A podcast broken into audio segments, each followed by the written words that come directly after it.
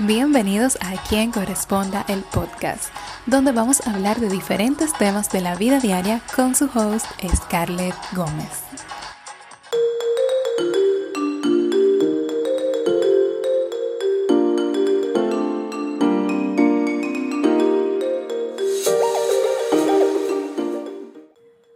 Bienvenidos a otro episodio más de A quien corresponda podcast y en esta ocasión, como en episodios anteriores, hemos estado dando tips. Alguien me pidió que hablara del tema de hoy, cómo mejorar la hora de dormir o algunos consejos para mejorar la hora de dormir ya que de nuestra rutina de noche depende totalmente nuestro día. A veces tenemos problemas para conciliar el sueño y nos pasa en gran medida cuando estamos estresados nos vamos a la cama con todas las cosas que tenemos pendientes por hacer.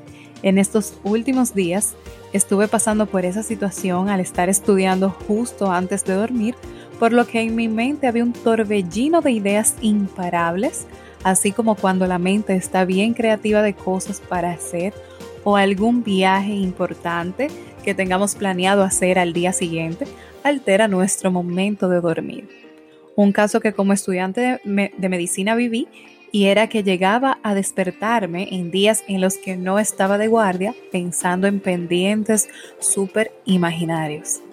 Al final, sí dormimos, pero no descansamos, que es lo más importante. O no sé si les ha pasado que en una siesta de 20 minutos han descansado más que una noche completa, porque yo sé. Pero bien, aquí algunas cosas que me han funcionado en esos días y que muchas personas han recomendado. Lo primero es mejorar las cosas que comemos y bebemos. Y cuando hablo de mejorar no me refiero a una dieta ni nada, pero sí al horario. Dios bendiga al que puede dormir plenamente justo después de cenar en gran cantidad, porque eso influye la cantidad de los alimentos y la hora en que los comamos. Evitar la cafeína después de las 4 de la tarde. No tomar refrescos de verde o negro y chocolate antes de dormir, ya que muchos contienen cafeína también.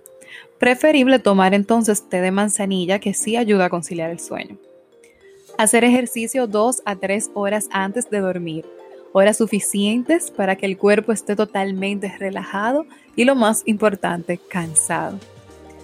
30 minutos antes de dormir, soltar todos los aparatos digitales. En algunos libros que yo he leído, habla de una hora antes, pero creo que con 30 minutos está bien. Ya que se ha estudiado que la luz azul que emiten los aparatos digitales pueden interferir con la producción de melatonina, que es la encargada del sueño.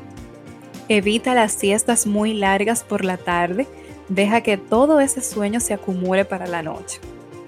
Si tenemos un viaje importante al otro día, para no acostarnos con las cosas que tenemos que tener pendiente para llevar, lo mejor es arreglar las maletas un día antes y hacer una lista de las cosas esenciales que no podemos olvidar y las repasamos antes de salir.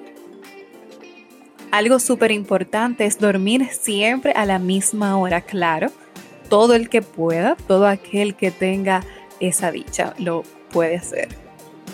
Otro consejo muy funcional es realizar actividades relajantes como escuchar música o podcast con esa temática.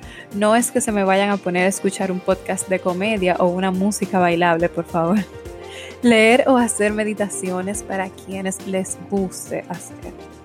Y por último, y una de las más importantes es ambientar tu espacio. Sábanas y colchas limpias, cama organizada, cerrar todas las ventanas y disminuir las luces. Porque si ustedes son como yo, que me da miedito dejar la habitación totalmente oscura, deje alguna luz tenue encendida, en mi caso, me ayuda la luz LED de la televisión. Recuerden que de la calidad de nuestro sueño va a depender nuestro desempeño al día siguiente. Espero que puedan intentar alguno de estos consejitos y un placer para mí tenerlos escuchando este episodio. Nos vemos en la próxima. Bye bye.